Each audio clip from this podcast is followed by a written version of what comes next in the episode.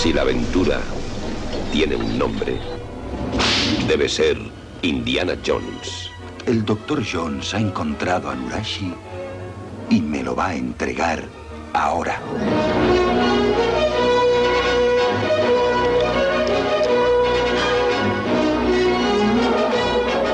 Le dijo que fuera a combatir el mal.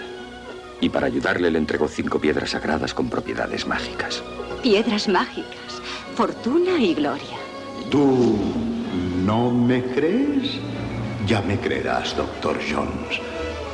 Te aseguro que serás un verdadero creyente. Indiana Jones y el Templo Maldito.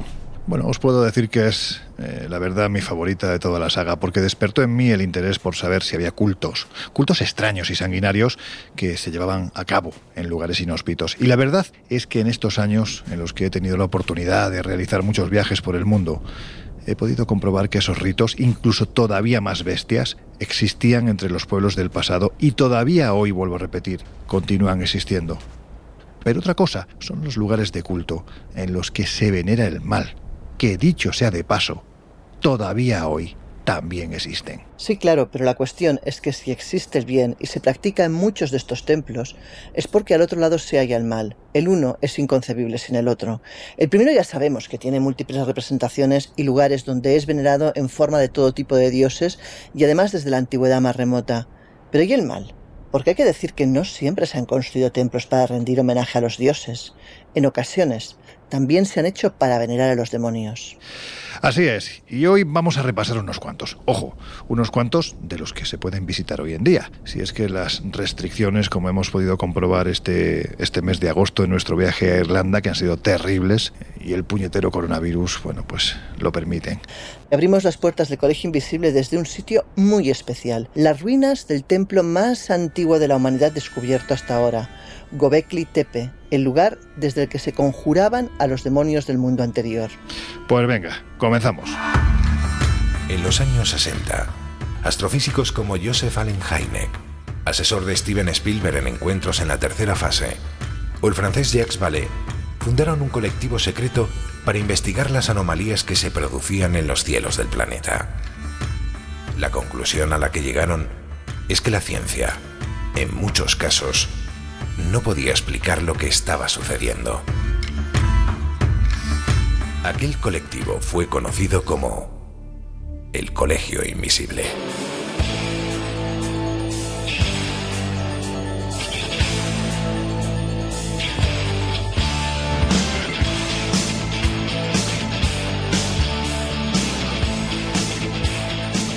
El Colegio Invisible, con Lorenzo Fernández Bueno y Laura Falcó en Onda Cero.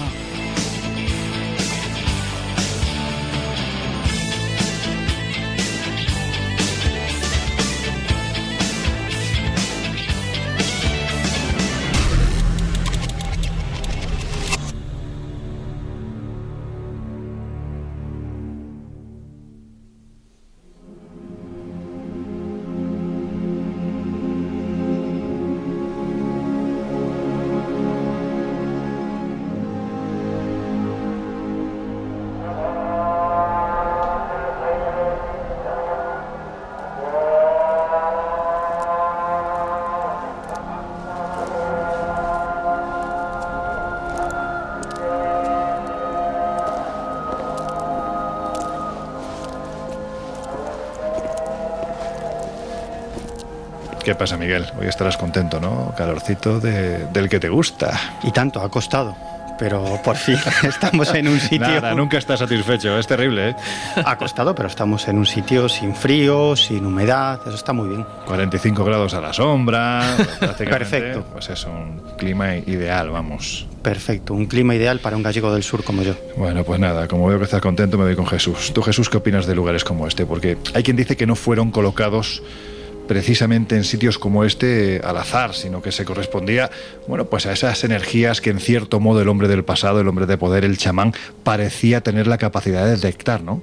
Pues sí, efectivamente. Y yo, mira, me encuentro cómodo en la respuesta porque son diferentes especialistas, historiadores y arqueólogos los que muchos de estos sitios efectivamente han confirmado que el lugar estaba elegido incluso a la contra de lo que son las propias características del terreno, pero buscando precisamente pues esas cualidades eh, religioso-mágicas que parecen acompañar a muchos de estos templos, que no dejan de ser pues una forma de contactar con los dioses o con algo que, está más abajo, ¿no? Demonios. Claro, aquí yo lo que os pregunto es una de esas muchas preguntas que me vienen a la cabeza, que sé que especialmente vosotros dos, ¿no? Por esa eh, forma de pensar no contradictoria, sino diversa, vamos a decirlo así, ¿no? Esa forma de pensar diversa que tenéis ambos. Mm, claro, aquí la cuestión es si el hombre del pasado, ese hombre de poder, ese chamán, tenía algún tipo de capacidad no sé si extrasensorial, paranormal, como queramos llamarla, para detectar precisamente que el lugar indicado para hacer este tipo de templos era ese y no otro. Bueno, yo no lo sé, pero lo que está claro es que se hacía así. Es decir, que eran los chamanes y las chamanas, las mujeres de poder y los hombres de poder los que elegían el lugar adecuado para la construcción de un determinado templo o incluso para la construcción de una ciudad o de una ciudadela. Y eso lo hacían basándose en determinadas cuestiones mágicas o sobrenaturales, es decir, el contacto con los dioses que les indicaban que ese era el lugar propicio para erigir ese templo o esa ciudadela, o bien eh, porque observaban o porque presentían alguna clase de señales que interpretaban como procedente de los dioses y que ese era el lugar indicado. Así lo hacían sin ninguna duda. Claro, la sensación que da es que además tú vas, por ejemplo, conjuntos dolménicos que todos hemos tenido la oportunidad de visitar, se llaman Stonehenge, Cromolaic, en fin.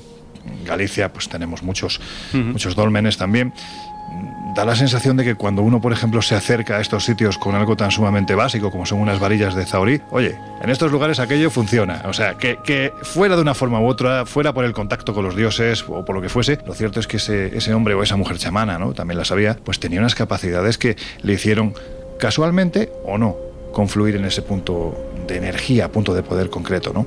Sí, esa es la gran pregunta. Eh, porque esto es algo que repetimos mucho en este programa, que es sagrado sobre sagrado. Siempre, siempre se construye sobre otro lugar sagrado. Y ahora que acabas de nombrar a Galicia, esto es muy habitual. En mi tierra, en cualquier lugar eh, en el que hay un santuario o una ermita, pues eso era un enclave donde antiguamente se llevaban a cabo ritos paganos de adoración a las piedras o que existía un manantial de agua curativa o que era un lugar especial donde se llevaban a cabo determinados ritos. Y es curioso porque cuando se construye la ermita esos eh, ritos, esas ceremonias paganas no desaparecen sino que se sincretizan con las creencias cristianas y son muchísimos, o sea, innumerables los santuarios y ermitas de Galicia donde existe hoy en día un sincretismo absoluto entre esas antiguas creencias paganas y las creencias cristianas y la gente realiza allí sus rituales creyendo que son cristianos o que tienen que ver con, con, una virgen o con un santo que se ha mm. aparecido en ese sitio y en realidad tienen que ver con tradiciones y religiones muchísimo más antiguas, pero como digo, esto se lleva con absoluta normalidad. Fíjate cómo será, para quien no lo sepa, una recomendación si tenéis oportunidad de visitar Cantabria, atravesad el, el desfiladero de la Ermida que conduce a Potes y muy poquito después de que se abra el desfiladero, que es espectacular, está la iglesia de Santa María de Leveña. Es un lugar muy particular, una iglesia románica maravillosa, pero lo interesante es que hasta hace apenas 25 años no se dieron cuenta de que el sacerdote estaba oficiando la misa sobre una estela celta. Es decir, al dar la vuelta al pedrusco que componía el altar mayor, se dieron cuenta de que efectivamente tenía una serie de simbologías que no tenían nada que ver, por supuesto, con lo que se estaba allí. Bueno, pues la liturgia que se estaba celebrando. No, esto no, no es de extrañar o no debería serlo precisamente porque creo que muchos de los templos que hoy vamos a repasar, pues como bien señalaba Miguel, con, sobre todo ¿no? en, en, Sudamérica y en, y en países y zonas arqueológicas de por allá, precisamente con la llegada de los españoles, la llegada también de la religión y la conversión con todas las, las, personas que allí vivían, precisamente muchos de estos templos efectivamente eran reutilizados y te vayas a encontrar pues que algún tipo de esta piedra grabada después apareciese pues en una, en una nueva construcción. Fíjate, suele que miras la iglesia de Santo Domingo en Cuzco para darse cuenta de que justo debajo está ni más ni menos que el antiguo Coricancha, el templo del sol del Inca, con lo cual, bueno, pues es que es repetirnos más que el ajo, pero es que es cierto, sagrado sobre sagrado. En fin, vamos a los nombrecitos complicados que sabéis que a mí me encantan, y hay que decir que Gobekli Tepe no es un lugar precisamente agradable, más bien, bueno, pues es un sitio siniestro, solitario y sobre todo especialmente lejano, pese a que su nombre, bueno, pues pueda sugerir algo más amable. Significa literalmente colina panzuda. Y aparece en mitad de, de este desierto de piedra pues hay que decir que como una especie de faro que en tiempos muy remotos atrajo, según cuenta la tradición, ojo, aquí no hablamos de historia, sino la tradición, atrajo ni más ni menos que la mirada de los demonios que habitaban en este entorno reseco y que contaban las tradiciones precisamente que acudían a la llamada del templo ocultos. Esto a mí me resulta pues, pues maravilloso, ¿no? Porque es una metáfora de, de cómo se vivían y se contaban las tradiciones en el pasado. Decían que estos demonios venían ni más ni menos que ocultos entre la arena que arrastraba el viento de la madrugada. Es que es maravillosa la, la, escena, a pesar de lo aterradora que tenía que ser para aquella gente. Bueno, pues para que os hagáis una idea, el yacimiento se encuentra en la región sudeste de Turquía, a apenas 16 kilómetros de la antigua ciudad de Urfa, muy cerca de la frontera con Siria, que es, bueno, ha sido durante años, sigue siendo y lo seguirá siendo una de las fronteras calientes del planeta. Y hasta hace muy pocas décadas se pensaba que bajo este montón de arena, de haber algo, bueno, pues posiblemente sería de origen bizantino, por lo que no había excesiva prisa, ni tampoco, por supuesto, presupuesto para desenterrarlo. La sorpresa llega en el año 1994, cuando el área fue arrendada por los miembros del Instituto Alemán de Arqueología. Y entonces Laura, ¿Qué fue lo que pasó? Pues que el equipo arqueológico, con el doctor Klaus Smith a la cabeza, rápidamente empezó a quitar escombros del lugar. Sabían que allí había algo, especialmente después de que el pastor kurdo llamado Sabak eh, Ildiz diese con las primeras piedras. De hecho, al pisar el sitio arqueológico, el doctor Klaus aseguró textualmente, y déjame que diga la frase exacta que la tengo aquí en el cuaderno. Aquí está. Mira, dice, cuando comenzamos a excavar, supe enseguida que iba a pasar aquí el resto de mi vida. Bueno, pues así llegaron los primeros resultados. Aparecieron una serie de formaciones megalíticas circulares que medían entre 10 y 30 metros de diámetro y en cuyo interior pues habían unas estructuras pétreas muy extrañas que tenían forma como de T. Sobre ellas aparecían representaciones de animales, así como una variada y desconocida simbología que pronto identificaron como parte de la ornamentación religiosa del lugar. Pero hay más. También habían brazos, manos, incluso animales que seguramente formaban parte de la fauna local de un lugar que en aquel entonces seguramente tenía pues una vegetación, cosa que hoy pues no es así porque como vemos esto es una tierra sumamente desértica. Así es, y tenéis que saber que hace años hasta aquí viajó llevado por la curiosidad y extrañeza que despierta el lugar. Imaginad, olvidado desde hace casi 13.000 años un conjunto circular con estructuras gigantes y que además están grabadas con animales como gacelas, uros, onagros, jabalíes, ciervos, aves. Bueno, pues son animales que actúan como una suerte de tótems y que, como os decía, hace unos minutos, cuando yo tengo la facilidad de, enredarme y, enrollarme con las, con las introducciones, especialmente de, de, aquellos a los que merece la pena, como ya hemos demostrado en el Colegio Invisible, entrevistar. Bueno, pues como os decía, hasta aquí viajó uno de nuestros invisibles viajeros favoritos, al que, como os decía, habéis podido escuchar en nuestra edición veraniega. Es Miguel Labrador, piloto, viajero estudioso de los grandes enigmas del pasado. Y esto que vais a escuchar es una sección que quedó pendiente durante las emisiones de verano y a la que ahora vamos a dar salida. Así que Miguel, Jesús, os cedemos momentáneamente los trastos para que entrevistéis al gran Miguel Labrador. Pues eso, el misterio de Gobekli Tepe en primera persona. Te voy a hacer la pregunta, Miguel, casi ya a bocajarro. ¿Estaríamos hablando del primer templo de la humanidad? Pues eh, sí, la verdad que estamos hablando de, un sitio que fascina por todo, no solamente por, por lo que lleva y lo que es, sino porque un paradigma que mm, hace 25 o 30 años era imposible de romper, pues eh, la arqueología más ortodoxa no ha tenido más que reconocer que los libros de historia estaban muy, muy equivocados. Y el culpable, en cierto modo, pues es el lugar del que vamos a hablar hoy. Un templo que se situaría entre los 9.000 eh, y los 7.500 años antes de Cristo, lo que hay descubierto, porque todavía quedan muchas cosas por descubrir y los expertos consideran que pueden ser incluso más antiguas. Y además, un lugar que de alguna forma pone la pregunta ¿no? a los expertos de si eh, la religión es un producto de la sociedad o a la inversa. Este templo, es decir, la religión fomentó de alguna forma ese pegamento o la unión social que dio origen a las primeras comunidades. Muchos misterios engloba hoy Gobe alguna vez lo diré mal seguro, lo voy a intentar, ¿eh? Gobekli Tepe. Perfecto. Pero cuéntanos, antes de nada, ¿dónde está este sitio? ¿Cómo se llega? ¿Qué podemos encontrar? Bueno, el, sitio sin duda es fascinante porque, eh, por supuesto, lo más importante eh, es Gobekli Tepe, eso no, no hay ninguna duda, pero toda esa zona que estamos hablando, ¿no? pertenece Gobekli Tepe a la zona en forma de media luna, ¿no? De lo que fue el creciente fértil, pues eh, la, ciudad más importante que, está a 13 kilómetros de Gobekli Tepe, que es, Sanliurfa, bueno, Sanliurfa para, cuidado con esto, porque para los turcos es Sanliurfa, pero los kurdos, como digas Sanliurfa, te miran mal y te corrigen y dicen, no, Urfa. O sea que depende de con quién hables, te van a decir una cosa u otra. Pero bueno, esa ciudad Em, ya de por sí es súper importante a nivel histórico, porque en teoría ahí nació Abraham, además y nada menos que, que el padre de las religiones eh, más seguidas en el mundo. Eh, allí se encontró la estatua de Balikilgol, que es, que es, que es espectacular, da, da, miedo realmente. Ahí está en el, en el museo. Y luego además, que yo desconocí hasta que fui para allá, a 20 kilómetros al sur, pegado a la, a la frontera siria, tienes Harran que según muchos sería donde la Biblia posiciona el antiguo Edén. O sea, imaginaos la, de historias que han debido eh, ocurrir por allí, también por supuesto con restos eh, sumerios, como no podía ser de otra manera en, esa zona. Y luego también por último, para el que quiera acercarse por allí, al norte a unos 220 230 kilómetros tienes uno de los lugares más bonitos a nivel arqueológico, que Miguel muy bien conoce, que es eh, el Monte Nerru.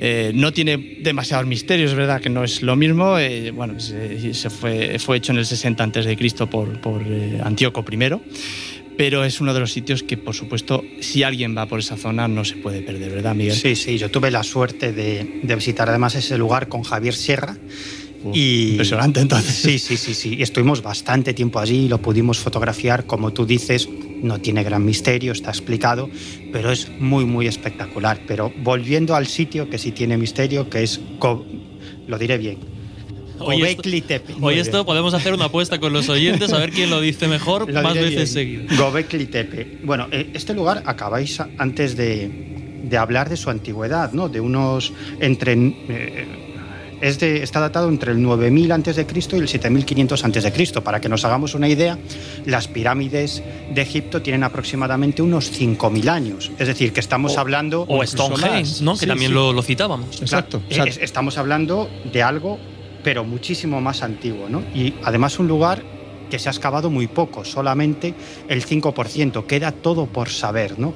Y, y a mí lo que me llama la atención es que la teoría más extendida entre los especialistas es precisamente que estamos hablando, como decía antes Jesús y explicabas tú también, estamos hablando del primer templo, del primer santuario de la humanidad, pero un santuario enorme donde dicen los especialistas, Miguel, que allí se llevaban a cabo ritos chamánicos.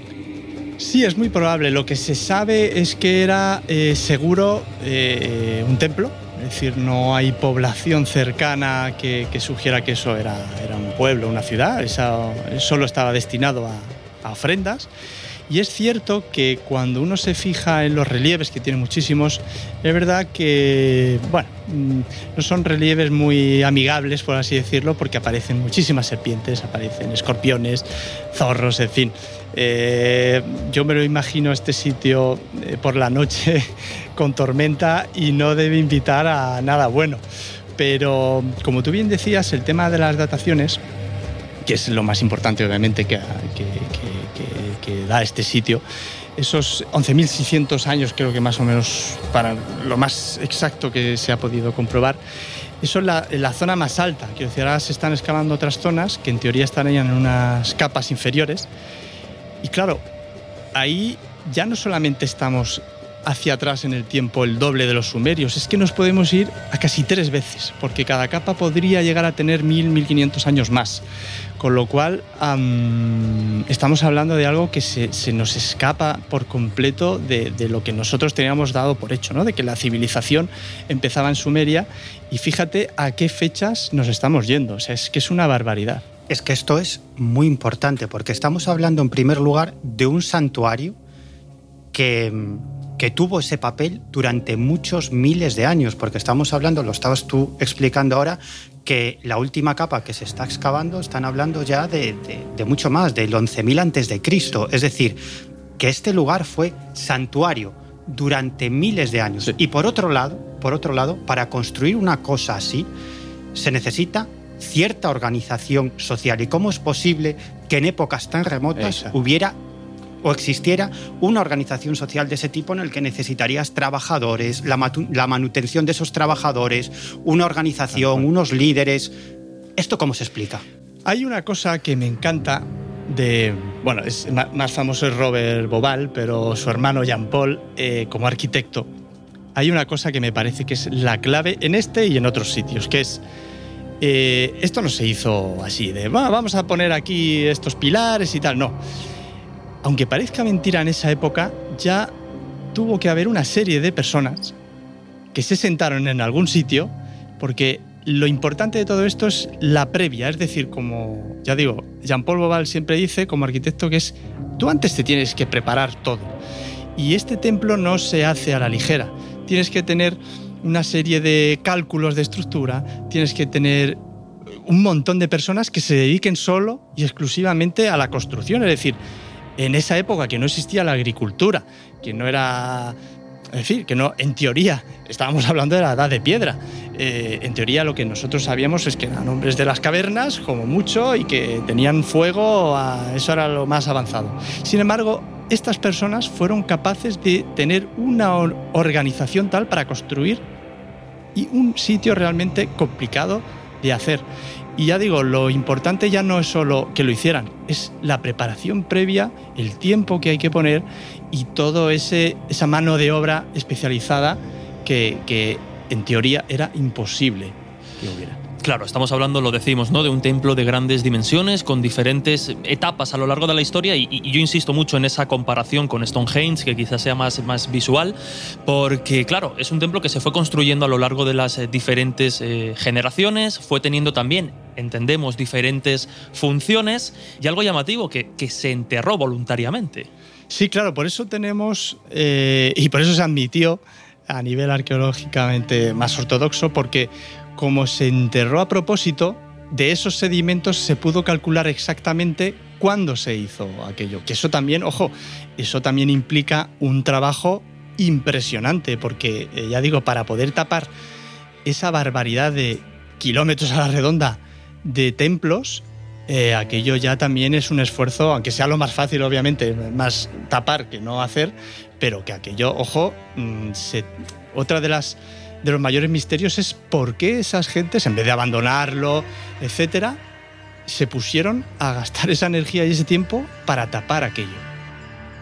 Y luego hay, hay otro aspecto también muy interesante y que tiene que ver con el absoluto desconocimiento de este lugar, porque no podemos leer los pictogramas, no sabemos exactamente lo que significan los relieves de los animales, y luego hay una construcción o un tipo de construcción muy curiosa que encontramos en este lugar, que son esa especie de columnas en forma de T, mm.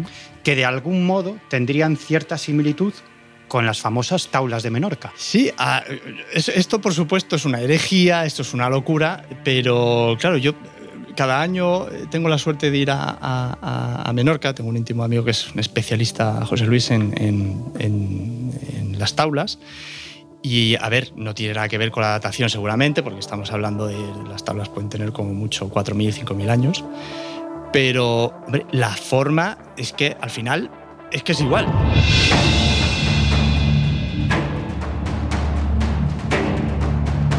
El Colegio Invisible.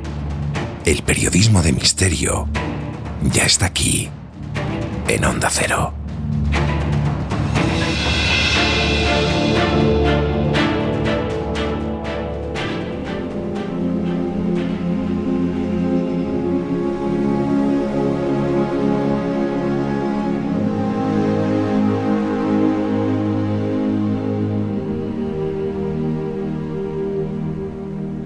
Bueno, pues de todo esto de lo que os estamos hablando estamos dejando fotografías, ya sabéis, en nuestras redes sociales. La comunidad de Invisibles es cada vez mayor. ¿Dónde? En Twitter como arroba coleinvisible12 y también en Instagram y en Facebook como el Colegio Invisible. Nosotros tuvimos la oportunidad de, acudir a, este lugar y cuando digo nosotros me refiero al grandísimo explorador, compañero, amigo Juan José Revenga y yo después de estar en la casa de un chamán que casi incendiamos porque el hombre nos enseñó su, mesa con todos los elementos pues eh, es una mesa, una mesa de poderes absolutamente ecléptica y después de decirnos que él había recibido el poder de su abuelito y nos enseñó a su abuelito. Tenía allí una caja con el cráneo del abuelo que era lo que presidía ese altar. El hombre, entre tantos aceites, alcoholes y velas, bueno, pues como yo soy un patazas, le pegué una patada a una vela y casi casi le pegamos fuego. Y cuando empezó a salir fuego, el hombre dijo, no, el fuego está en Caral y nos fuimos para allá. Y allí encontramos a la arqueóloga que lleva trabajando este asunto desde hace ya muchísimas décadas, bueno, décadas a lo mejor no, pero años sí, que es Rusadi. Y bueno, la conversación fue maravillosa. Primero llegar al lugar, que es un sitio totalmente inhóspito en mitad del desierto. O sea, allí atraviesas un carril levantando mucho polvo hasta que llegas al yacimiento arqueológico y te encuentras con la que posiblemente es el conjunto piramidal más antiguo de toda América Latina. Y esto es decir mucho, porque hay muchas pirámides en América. Y hablando con ella nos decía precisamente que en ese círculo era donde se encendía ese fuego, no solo para incinerar, sino como bien dices Jesús, para invocar también al Supai, ¿no? A, ese personaje un tanto demoníaco que quizás no es el demonio que tenemos en la cabeza en el pasado. Los mitos, yo siempre lo he dicho, son eh, mucho más ricos que, y más imaginativos ¿no? que nuestro presente cibernético. Entonces sí, sí tenían más capacidad para, para, crear. ¿no? Y en ese caso ahí creaban la presencia física ni más ni menos que del invocado, que no era otro que el demonio.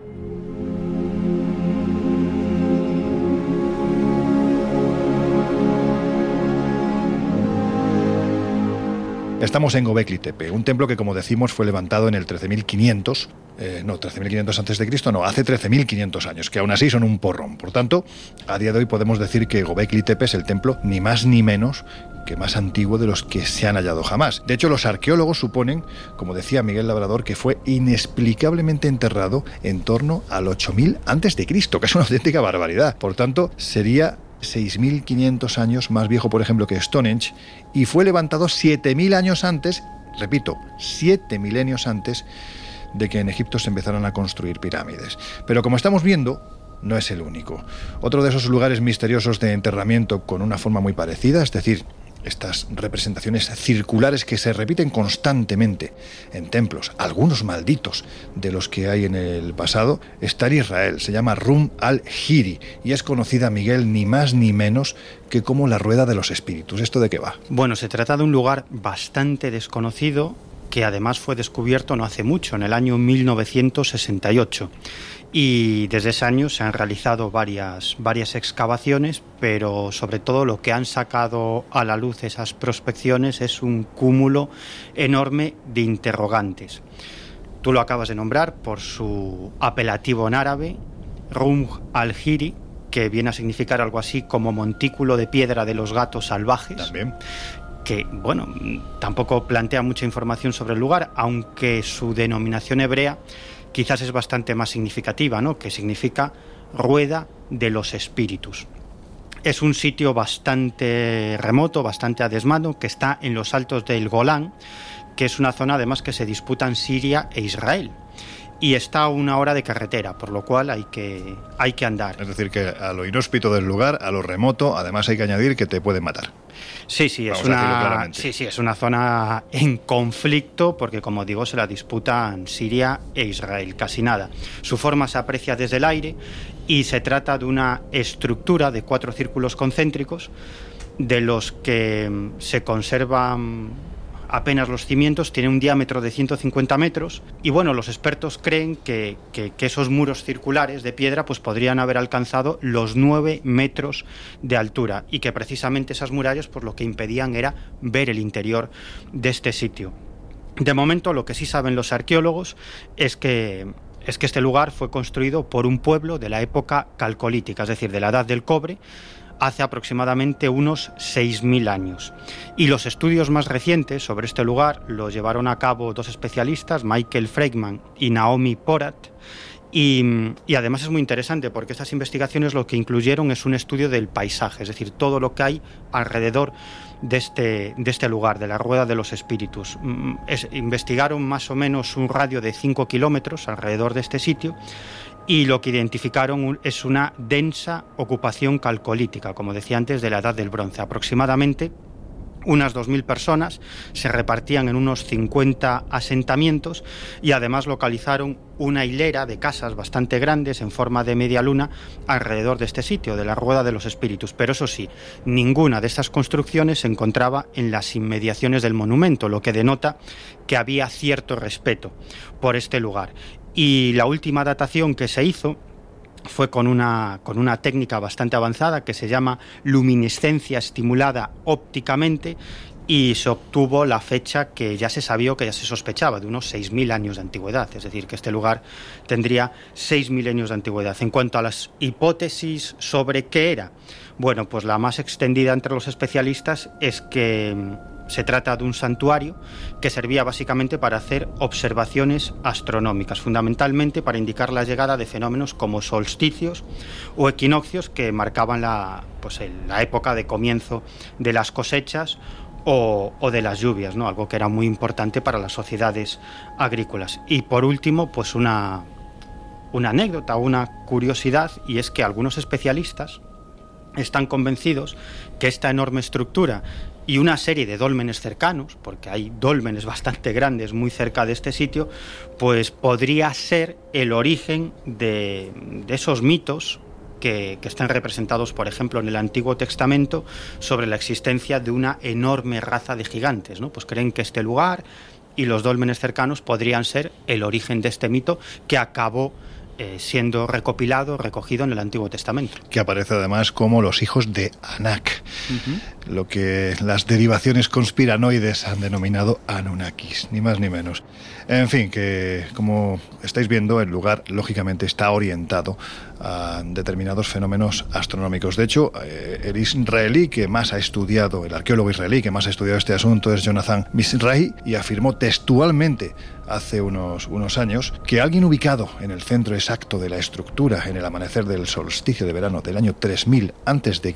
habría contemplado cómo el primer rayo del sol incidía ni más ni menos que en la parte central de la puerta sudeste del muro exterior. No fue colocado al azar, fue colocado precisamente para que ese día, concretamente a una hora determinada, en pleno solsticio, ese rayo de sol entrara por este lugar. Pero hay que decir, Miguel, que hay más, ¿no? Sí, porque mm, durante aproximadamente tres décadas, un arqueólogo de la Universidad de Nebraska que se llama Rami Araf estudió este sitio. Prácticamente dedicó su vida al estudio de, este sitio y publicó sus conclusiones en varias revistas científicas, pero sobre todo en una de ellas que se llama Biblical Archaeology Review.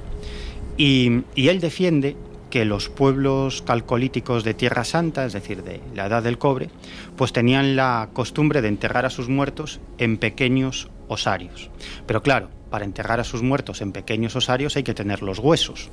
Y para eso es necesario descarnar los cadáveres. Entonces lo que hacían eran pues unas tumbas provisionales donde se dejaban allí los muertos para que la carne se desprendiera poco a poco y luego esa carne era llevada a su ubicación definitiva, aunque parece que para todo este proceso de desprendimiento de la carne pues podrían tener algún tipo de ayuda.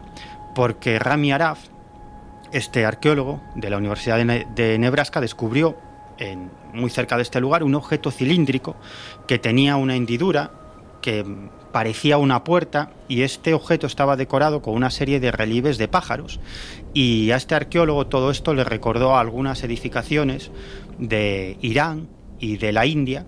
Los dogmas. Exacto, que son conocidos como dogmas, como dogmas y que se utilizaban precisamente para este proceso de, de o que también denominaban entierro celeste. Y básicamente se trataba de que colocaban los cadáveres de los fallecidos al aire libre y llegaban las aves carroñeras que en unas cuantas horas limpiaban este, este cadáver. Por lo tanto, este arqueólogo, Araf, llegó a la conclusión de que, de que este sitio pudo haber sido un santuario para practicar eh, esta técnica de la excarnación. Es decir, que habría sido un santuario mm, que, mm, digamos que en su vertiente práctica tendría esta finalidad de, la descarnación, pero Por otra parte, también podría haber sido, y esto es lo que defiende este arqueólogo, un santuario sagrado dedicado al culto a los muertos, donde probablemente los muertos también se manifestaban, es decir, que se producía algún tipo de contacto con el más allá. Lo que parece evidente es que es muy poquito, muy, muy poquito lo que sabemos del pasado.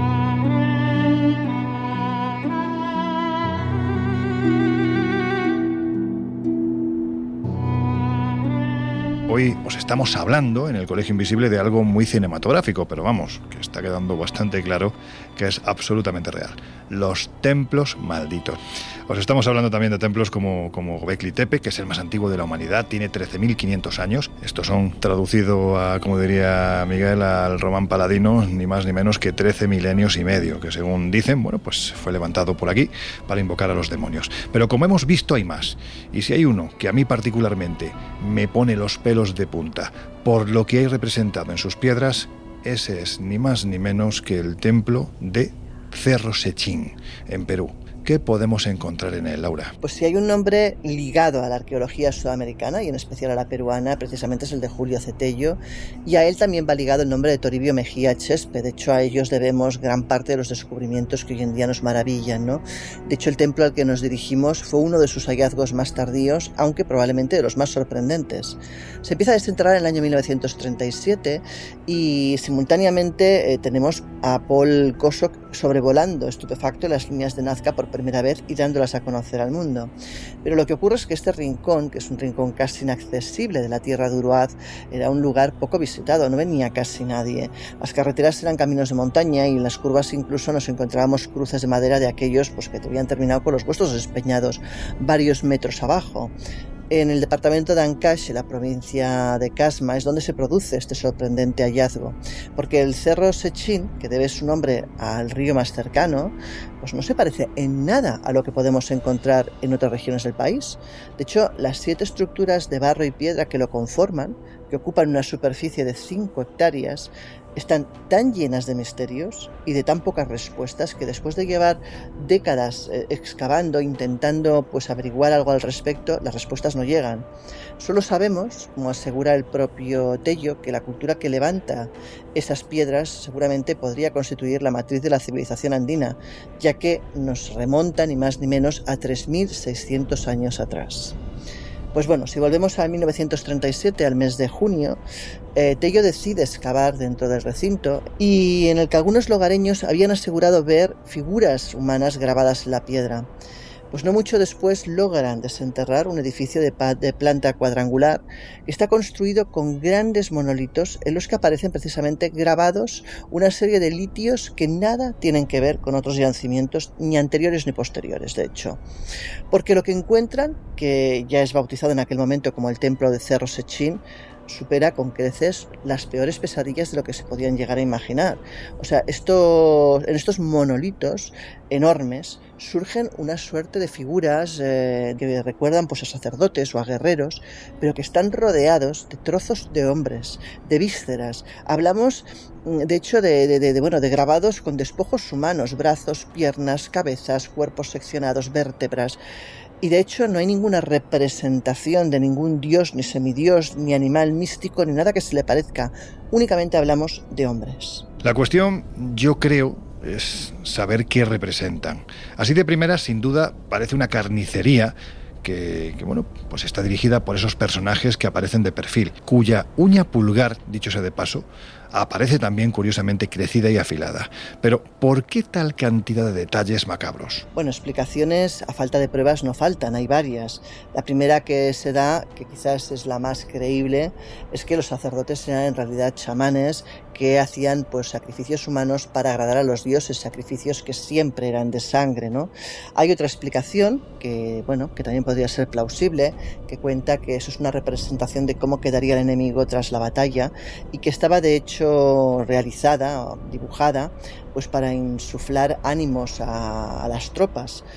Y la tercera, que quizás es la más rara o la más eh, la menos creíble, diría yo, es que eso fuese una especie de escuela de medicina donde otras cosas estudiaba anatomía, pero no parece que eso sea muy probable.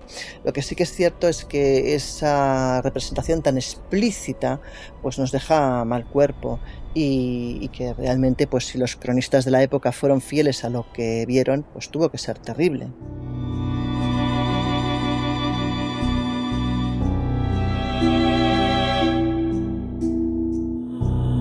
En fin, que seguimos con templos malditos, también con sacrificios, con sangre, con enterramientos extraños. Y claro, no hay más remedio que viajar en nuestra particular máquina del tiempo al México precolombino. Más o menos situaros en el año primero Tochtli. Estamos hablando del 1454 del calendario gregoriano. Imaginad por un instante, el cielo está literalmente cubierto de nubes, plomizo, pero no descarga agua. Por ese motivo, los habitantes de Tenochtitlán acuden a su templo mayor, el agua no llega, los campos están secos y el calor se hace literalmente insoportable. Por eso, hoy, los aromas del copal, el incienso sagrado, se extienden por la ciudad.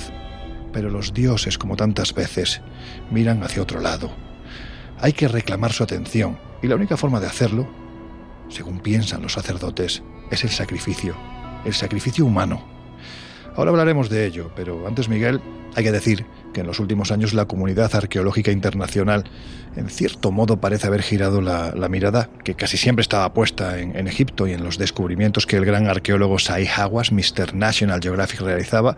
Bueno, pues parece que ha virado un tanto para dirigirla a Teotihuacán, la gran ciudadela a unas cuantas decenas de kilómetros de Ciudad de México, ¿verdad? Sí, Teotihuacán es un enigma de proporciones descomunales. Su nombre en náhuatl significa ciudad de los dioses, que es prácticamente como no decir nada. Totalmente, claro. Porque no sabemos cuál es su origen. Se cree que, mm, que Teotihuacán, al inicio de la era cristiana, era una aldea que tenía cierta importancia como centro de culto, aunque el apogeo de la ciudad tuvo lugar durante el llamado periodo clásico, es decir, entre el siglo III y el siglo VII después de Cristo. Y en esta época, este lugar ocupaba una superficie, creen los arqueólogos, de aproximadamente 21 kilómetros cuadrados y, allí vivían unos 200.000 habitantes, es decir, que era una ciudad de unos 200.000 habitantes en esta época, es decir, era algo inmenso, impensable y que no nos podemos hacer una idea.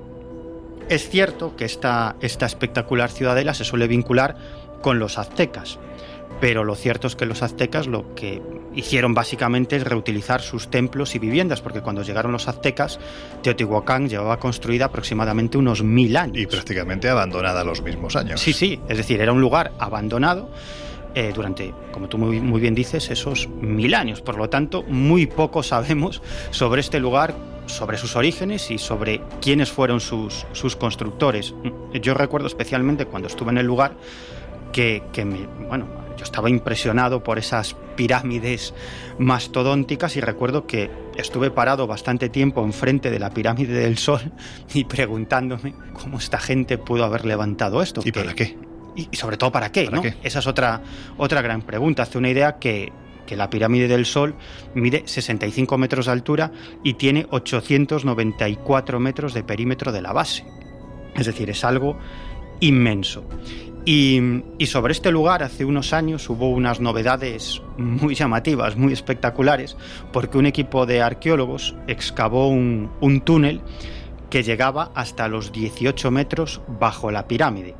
Este proyecto se llamó Tlalocán, que en Nahual quiere decir camino bajo tierra, y se utilizó pues una tecnología de escáner láser y dos robots. De hecho, era la primera vez que se utilizaban robots en, exploraciones arqueológicas en, México.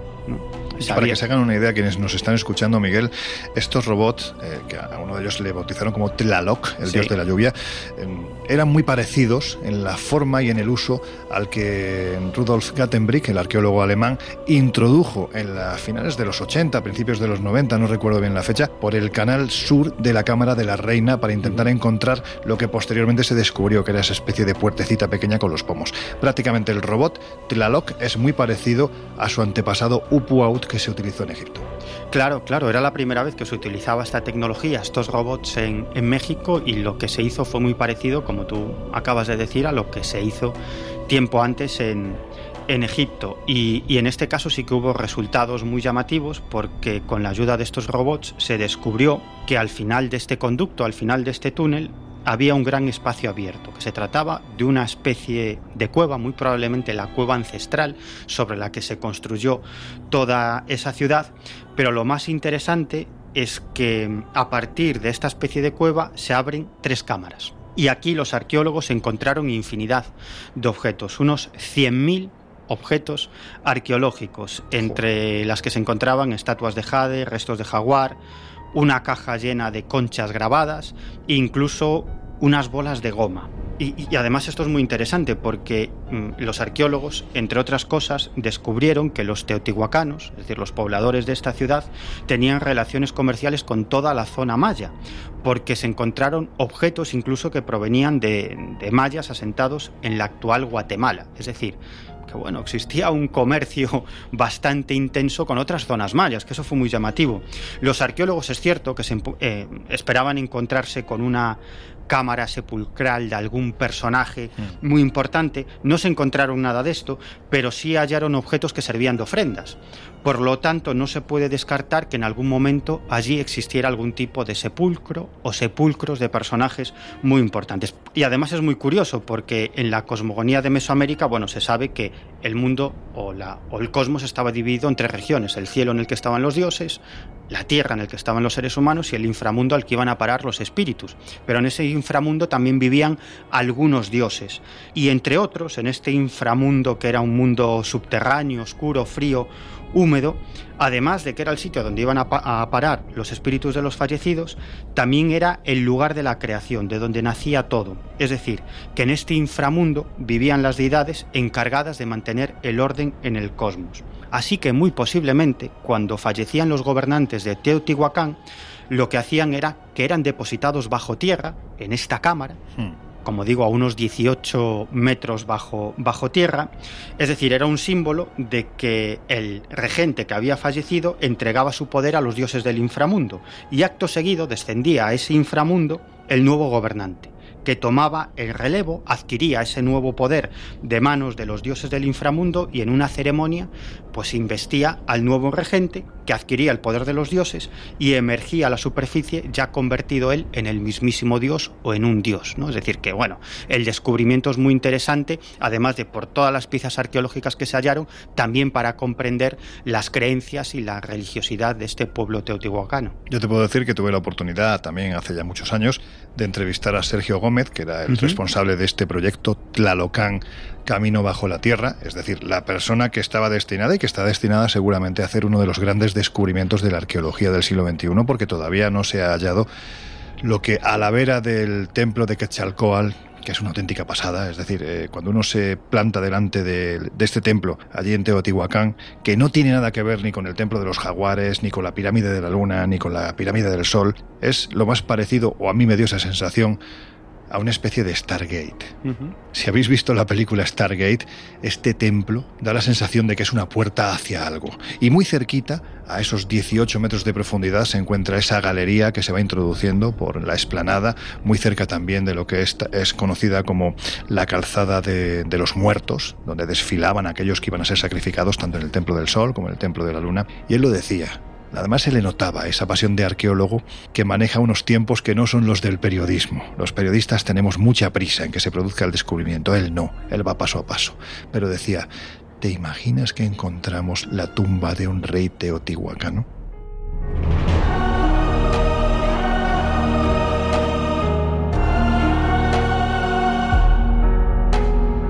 En fin, que os decíamos hace unos minutos que se llevaron a cabo sacrificios humanos en el lugar, pues para saciar la sed de unos dioses que condenaban a la hambruna y a la muerte a sus fieles, sobre todo por la escasez de agua. Cuentan las crónicas de los cronistas españoles, quizás con demasiadas licencias, que en esos días de mucha sangre, pues eh, miles de desgraciados eran ofrecidos a, a esos dioses que mm, aquí, bueno, en fin, voy a intentar ser respetuoso, pero tienen más pinta de pistoleros que de buena gente, a la vista de cómo trataban a esos pueblos a la gente que les veneraba con auténtica devoción. ¿no? Repito, tampoco voy a defender la, palabra de unos y de otros, pero lo cierto es que en el mes de junio del año 2005, tal y como reflejaron en un interesantísimo informe titulado Huichilipotli y el sacrificio de niños en el Templo Mayor de Tenochtitlán, los arqueólogos Jimena Chávez, Aurora Montúfar, Norma Valentín y Leonardo López, después de meses de duro trabajo, daban claves muy interesantes, apoyadas precisamente en descubrimientos, pues cómo decirlo, más bien macabros, ¿no, Jesús? Pues sí, la verdad es que, sí, un estudio la mar de, interesante porque nos habla precisamente, bueno, pues del pensamiento y la visión religioso mística de alguna forma que tenían en aquel momento y sobre todo pues la, terrible práctica con la que pretendían aplacar esas sequías y buscar como, como decías el favor de los, de los dioses. efectivamente es en junio de, 2005 cuando este equipo de arqueólogo comienza pues la que es su sexta temporada de, campo en las excavaciones del templo mayor.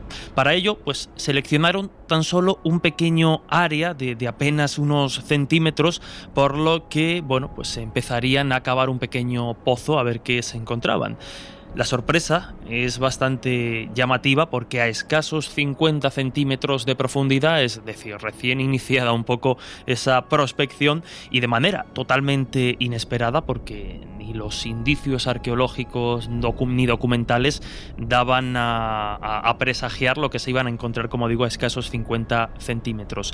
En este caso lo que encuentran es un esqueleto completo de un individuo de, un individuo de muy corta edad. Hay que decir que precisamente la zona que eligen para excavar es la asociada o la correspondiente al culto precisamente de esta deidad o este demonio según las diferentes culturas del momento que era Huitzilopochtli. No sé, no, lo pronuncio con tanto entusiasmo. lo has dicho fantásticamente bien, vamos. Con cuidado. Pero bueno, eh, insisto, pues esta, esta zona de la excavación estaba asociada a este culto y claro, los arqueólogos quedan completamente sorprendidos porque si bien es cierto que ya habían encontrado víctimas infantiles eh, dentro de ese mismo proyecto, lo habían hecho hacía muchísimos años, es decir, en 1980, y para hacernos una idea, casi en la parte opuesta a donde acababan de hacer este descubrimiento. De hecho, para entendernos un poco con este estudio, hablaremos de ese descubrimiento de, infantes sacrificados de 1980 como la ofrenda número 48, así la mm. denominaron los investigadores,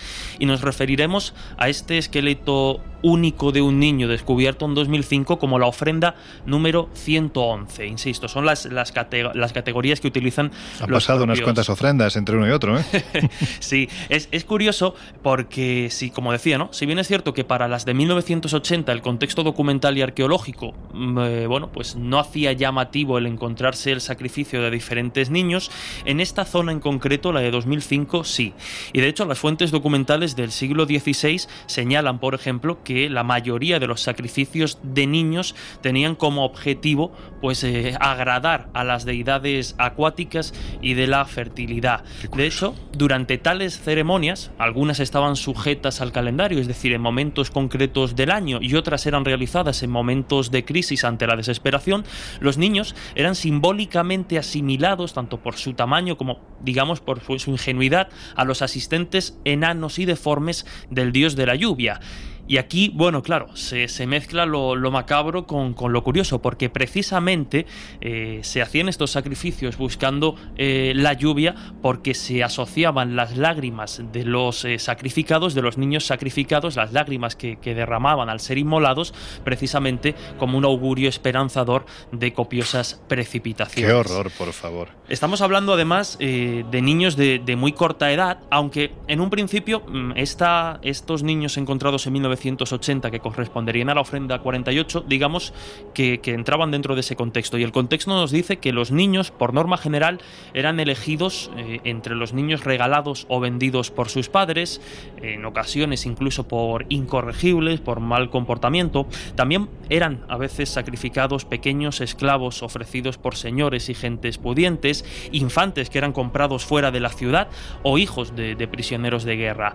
Hay incluso menciones a que los reyes y los señores que de alguna forma no dejaban de ser responsables precisamente pues de las, eh, de las condiciones, de la falta de lluvia o no, por ser el contacto con los dioses, pues muchas veces también destinaban a sus propios hijos durante estas sequías o, inundaciones para aplacar la ira de, de los dioses.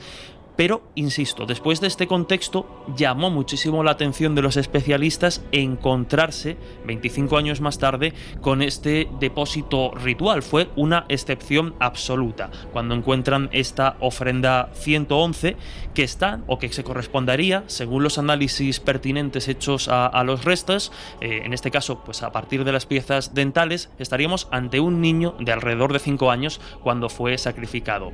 No se ha podido determinar su sexo, no se sabe si era niño o niña, pero sí que a diferencia de esos eh, otros niños sacrificados en la otra parte del templo, este y es ya pues un dato interesante, gozaba de muy buena de muy buena salud. Normalmente no era así. Normalmente estos sacrificios, pues insisto, los, los niños, las propias dataciones e investigaciones han podido mm, han arrojado luz a que bueno, pues se encontraban en malas condiciones eh, de, nutrición, de crecimiento, incluso con enfermedades.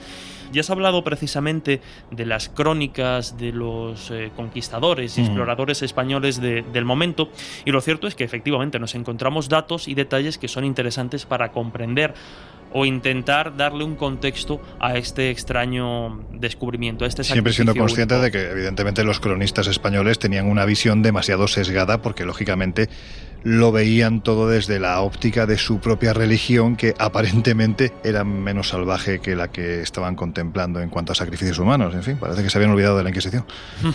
Efectivamente.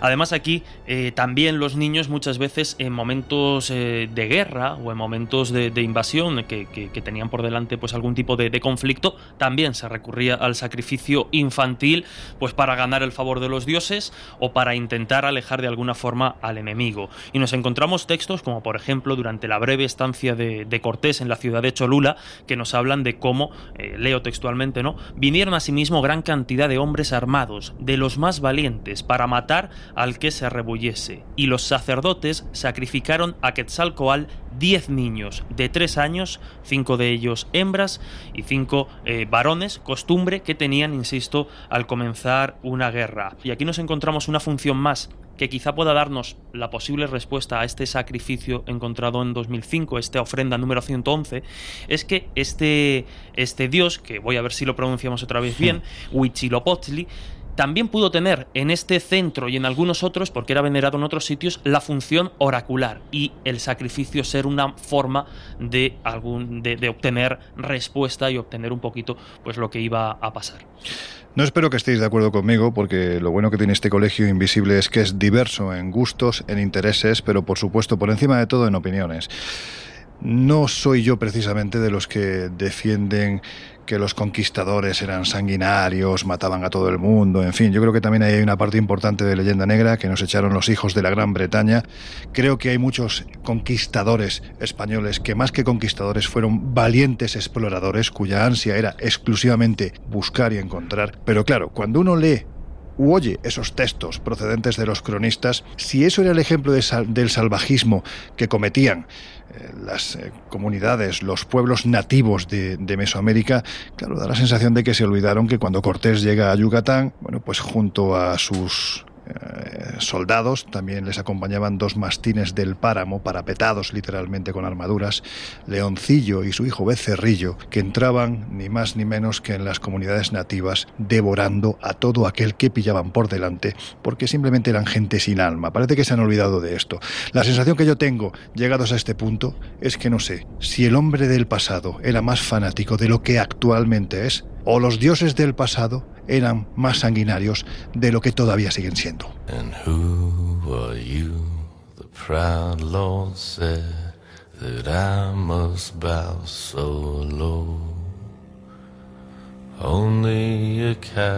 El Colegio Invisible, los jueves de una y media a tres de la madrugada en Onda Cero.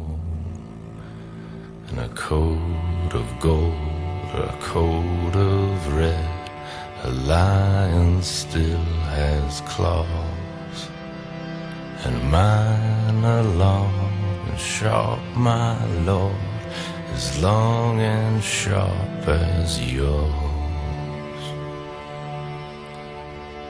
And so we spoke, and so we spoke, that Lord cast me But now the rains we bore is hall with no one there to hear. Yes, now the rains we pour is hall and not a soul to hear.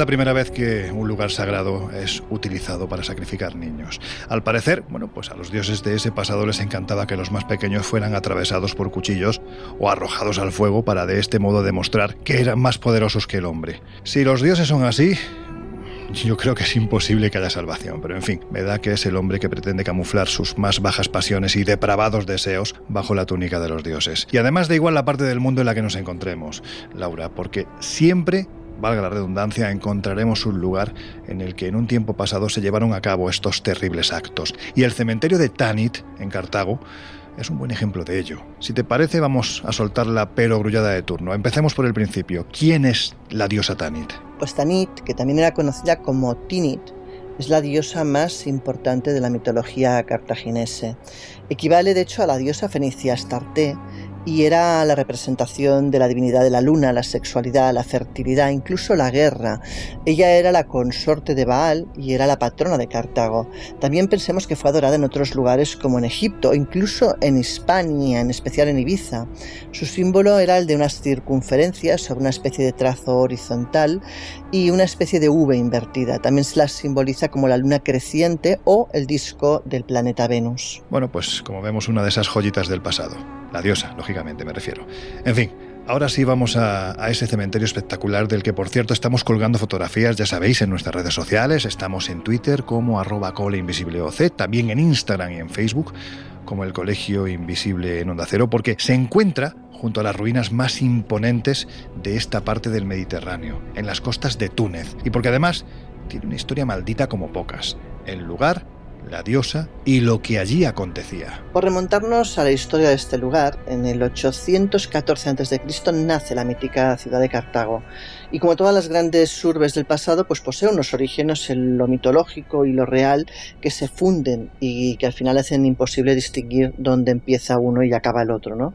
Se dice de hecho que la princesa Dido, que era la hermana del rey Tiro Pigmalión, llega a Túnez y plantea a sus habitantes adquirir tanta tierra como lo que abarca la piel de un buey. Sin embargo, tiene truco y la gente cae en la trampa, porque ¿qué es lo que hacen? La piel es cortada en repetidas veces en muy finas capas, como si fuera una cebolla, alcanzando unas dimensiones descomunales, a un precio ridículo. El caso es que así surge Birsa, y que significa piel de buey, y que es lo que luego será la génesis de la Universal Cartago. Fue plaza fuerte de grandes imperios, hasta el punto, por ejemplo, que el senador romano Catón, pues harto de la resistencia que le suponía eh, el genial Aníbal, culminaba siempre sus discursos con una delenda es Cartago, que quiere decir hay que destruir Cartago. Que era pues una declaración clarísima de intenciones, ¿no? Hoy en día no hay ni batallas ni grandes discursos, pero sí hay pues pimientos rojos, agua de acear, algún friso con la silueta de un pez o incluso la mano de Fátima, porque bueno, estos son algunos de los elementos que los habitantes del sur del país emplean para protegerse de los malos espíritus. Cartago es diferente. Incluso a día de hoy, cuando apenas es pues una espurna de lo que llegó a ser en su momento, eh, junto a ellas se alzan, pues sin ton ni son, sin un concierto claro realmente, las lápidas en un cementerio poco común. Y en cada una de estas lápidas aparece representada una diosa del antiguo mundo. ¿De quién hablamos? Pues de Tanit, esa especie de deidad oculta, nocturna, pálida como la luna. Pasear por el recinto, de hecho, hace que nos sobrecojamos, especialmente cuando accedemos a las entrañas de la Madre Tierra, donde se halla el templo natural en el que se realizaban los ritos de adoración a Tanit, que como nos podemos imaginar, pues estaban teñidos principalmente de rojo, ¿no? Allí, entre las sombras, se atisbaba que la galería fue excavada con ciencia, y en un punto intermedio se abre una pequeña oquedad que comunica con el exterior. En ese instante, un rayo de luz rompe la oscuridad e ilumina una lápida que parece crecer del suelo. No es casualidad. La luz de la luna debía de causar el mismo efecto. Y era entonces cuando los sacerdotes de esta religión olvidada iniciaban entre cánticos tenebrosos pues sus rituales de sacrificio. Mientras, como os podéis imaginar, los bebés y los niños en cuestión de segundos pues servían para saciar el hambre de muerte que según ellos pensaban la crueldad tenía, ¿no? La cosa no quedaba ahí. Aseguraba el divulgador y viajero Miguel G. Aracil hace ya unos años, en un reportaje publicado en la revista Enigmas, que en ciertos textos clásicos se nos narra que el terrible sacrificio se realizó ante una sombría estatua de bronce de gran tamaño que representaba a Baal, esposo de Tanit, y que esta figura tenía las manos extendidas e inclinadas hacia el suelo, de manera que una vez colocado el bebé en la pequeña plataforma, esta basculaba y lo hacía caer en un gran agujero lleno de llamas, donde literalmente era devorado por el fuego.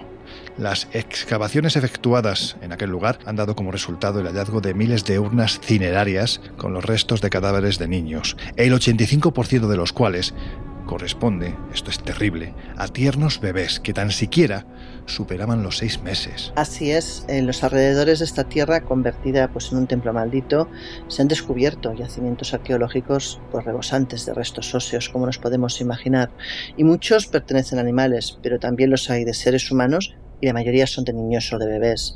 De hecho, asegura Aracil, que así lo defienden estudiosos como el tunecino M. Chendil, al cual se entrevistó hace algún tiempo y que aseguró de hecho que en los estratos de Tofet se encuentran dos partes muy diferenciadas, que es la que iría desde la fundación de Cartago, hablamos de los siglos IX al VIII antes de Cristo, donde ahí sí que aparecen restos innumerables de, niños y bebés, y la segunda parte, que es los siglos III al II antes de Cristo, en la que los huesos mayoritariamente son de animales, aunque puntualmente también hay de niños.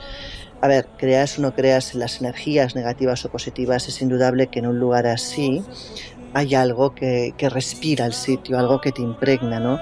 Un malestar, un sentimiento extraño que parece apoderarse de nosotros cuando estamos ahí, que nos invita a marcharnos. De hecho, el exterior está sembrado de cuerpos, cuerpos además, desgraciadamente, de niños, víctimas pues, de, de la intolerancia, de la superstición del momento y víctimas también de las creencias absurdas sobre el poder de los dioses y de cómo había de tratárselos y cómo había de tranquilizarlos, que era base de sangre.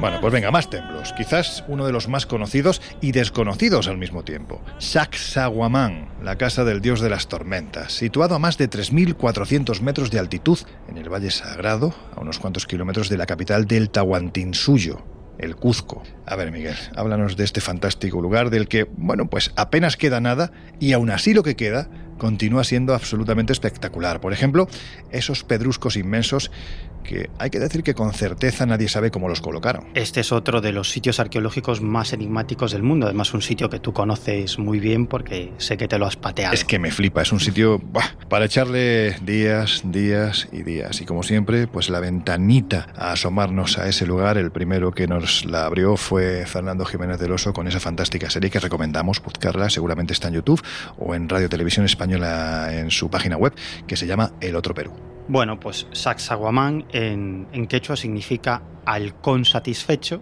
y, y, bueno, sabemos que lo poco que se sabe es que muy probablemente se trata de una fortaleza ceremonial o religiosa del antiguo imperio inca que se empezó a construir en el siglo XV y se terminó algún tiempo después, ya en el siglo XVI.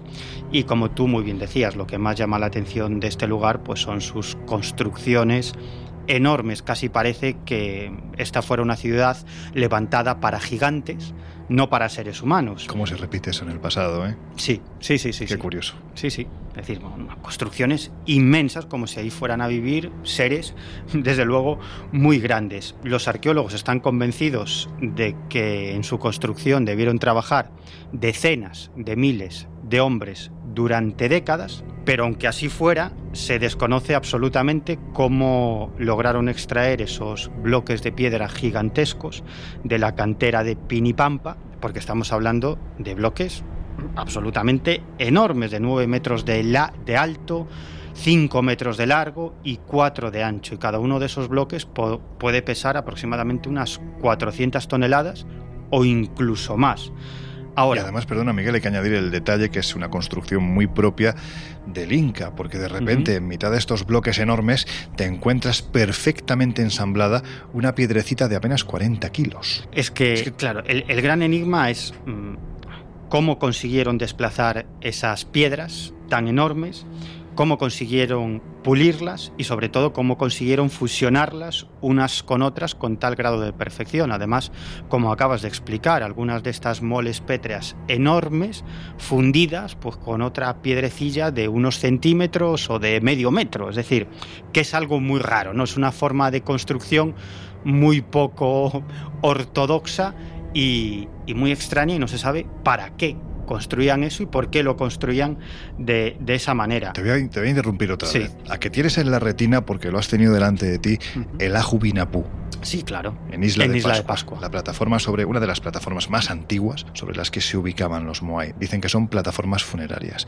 No me digas que este Ajubinapú, en, a pequeña escala lógicamente, tiene la misma, exactamente la misma y particular técnica constructiva que utilizaban los incas en sus, en sus construcciones. Sin ninguna duda. ¿Y esto cómo es posible?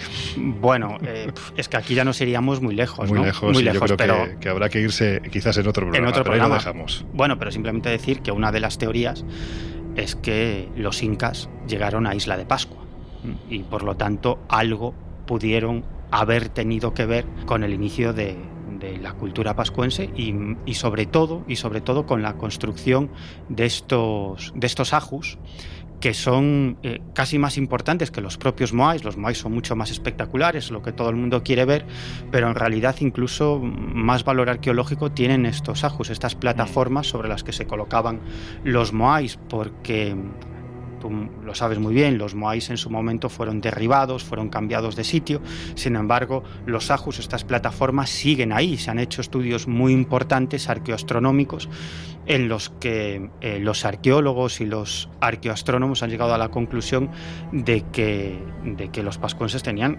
un conocimiento, los antiguos pascuenses, un conocimiento astronómico absolutamente extraordinario, algo que según algunos también los puede vincular con los incas. Pero bueno, no vamos a entrar aquí. Volveremos a Pascua porque además yo creo que fue el primer viaje que realizamos en el Colegio Invisible, aquí en Onda Cero y evidentemente en estos ochenta y tantos programas han pasado muchas cosas, ha habido nuevos descubrimientos y sobre todo yo creo que hay elementos para pensar que lo que hemos hablado en algunas en muchas ocasiones, ¿no? Y es que el hombre del pasado utilizaba los mares como una de sus autopistas fundamentales para recorrer el mundo. Claro, no, sabían volar, pero sabían mucho de navegar. Sabían navegar. en fin, seguimos con Sacsayhuamán.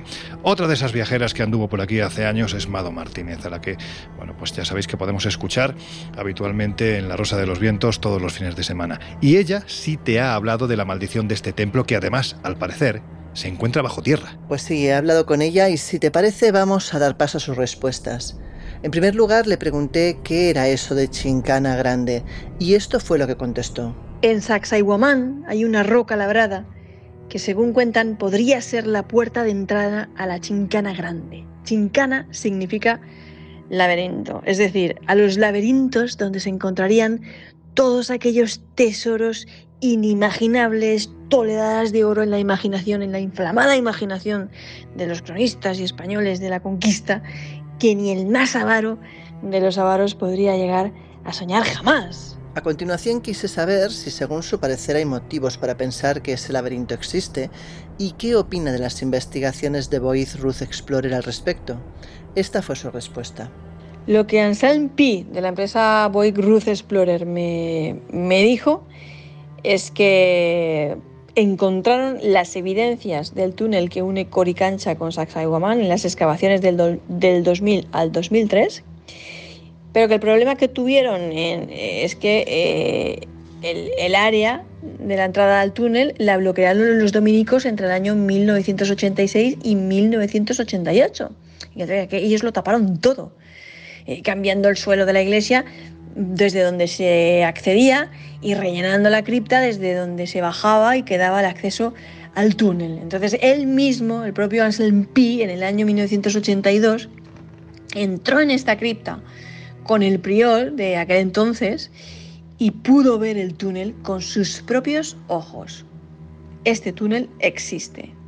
La naturaleza y uso de este túnel, según además me contaba Anselm Pi, era de construcción incaica, con andesita, y el corte de piedras era similar al de los templos que actualmente se pueden ver en el Coricancha alrededor del primer claustro. Por último, me interesaba averiguar si ella cree que realmente el laberinto existe y, de ser así, si podríamos afirmar que entonces las historias de su supuesta maldición y de los desaparecidos que reaparecen completamente locos serían entonces reales. Escuchemos su opinión. La tradición popular aseguraba que en el siglo XVIII dos estudiantes se aventuraron a tentar la suerte. ¿Por qué? Pues por lo mismo, movidos por su deseo de, cubrirse de riquezas. Y la historia acabó muy mal para ellos, porque al cabo de unos días solo regresó uno, uno, regresó uno de estos estudiantes emergiendo desde un hueco que había junto al altar mayor de la iglesia del Santo Domingo, totalmente deshidratado y con el juicio ido. Es decir, este muchacho apareció totalmente loco, e, e, e, enfebrecido, en, un episodio delirante. Y eso sí, lo que llevaba en la mano era la prueba de que había estado vagando por estos laberintos del tesoro escondido, porque había traído consigo una mazorca de oro. Y este hombre además murió a las pocas horas no sin antes, además, esto es muy, muy, muy, muy, muy enigmático y muy curioso y totalmente esclarecedor, pronunciar las palabras hay mucho oro.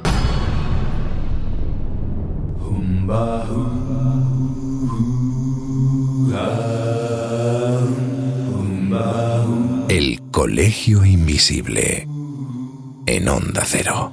Y en tu ausencia las paredes se pintarán de tristeza y enjaularé mi corazón entre tus huesos. Y en tu ausencia las paredes se pintarán de tristeza y enjaularé mi corazón entre tus huesos.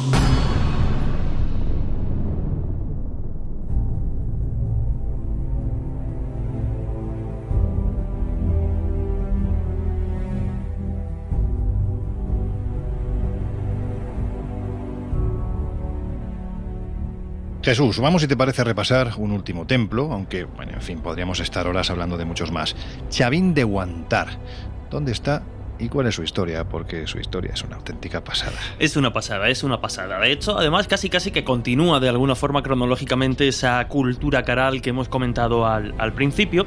Pero para situarnos, Chavín de Guantar es pues, un yacimiento arqueológico ubicado en el distrito de Chavín de Guantar, en la provincia de Huari, en el departamento de Ancas, en Perú concretamente, y que fue declarado Patrimonio de la Humanidad en el año 1985. Este Chavín de Guantar sería fue el centro administrativo y religioso más importante de la cultura chavín y habría sido construido aproximadamente entre los años 1500 y 300 antes de Cristo. Igual nos encontramos pues con una construcción eh, monumental que lleva aparejada pues la evolución ¿no? de la propia eh, cultura chavín. Eh, nos encontramos también pues formas de, pirámide, pirámides construidas a base de piedra y argamasa de barro y quizá pues la más interesante en la que nos vamos a centrar es la estructura conocida como el castillo o también denominada como el templo mayor, que bueno pues es una representación, es un ejemplo más de precisamente lo que estamos hablando, ¿no? del alto grado de perfección que adquirieron eh, a la hora de construir a la hora de pulir, a la hora de tallar la piedra, pues estas eh, culturas ¿no?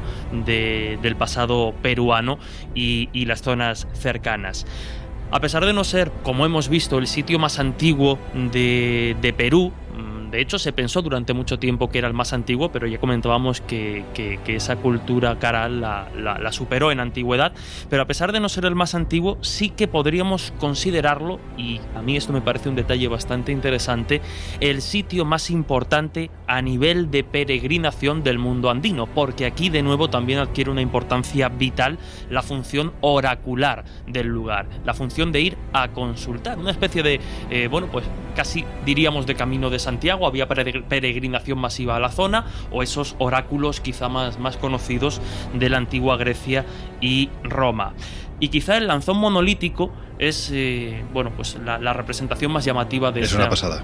Es una pasada que además eh, está, mm, digamos, situada en el interior del templo, entre esa, bueno, pues esos pasadizos un poco sí, Esa, maraña, realmente es que es una maraña De, pasadizos subterráneos. Y estaríamos, para hacernos una idea, ante un monolito de unos 5 metros de altura, la representación es antropomorfa, con una cabeza tres veces más grande que, el propio cuerpo, de la que además brotan serpientes a modo de, cabellera.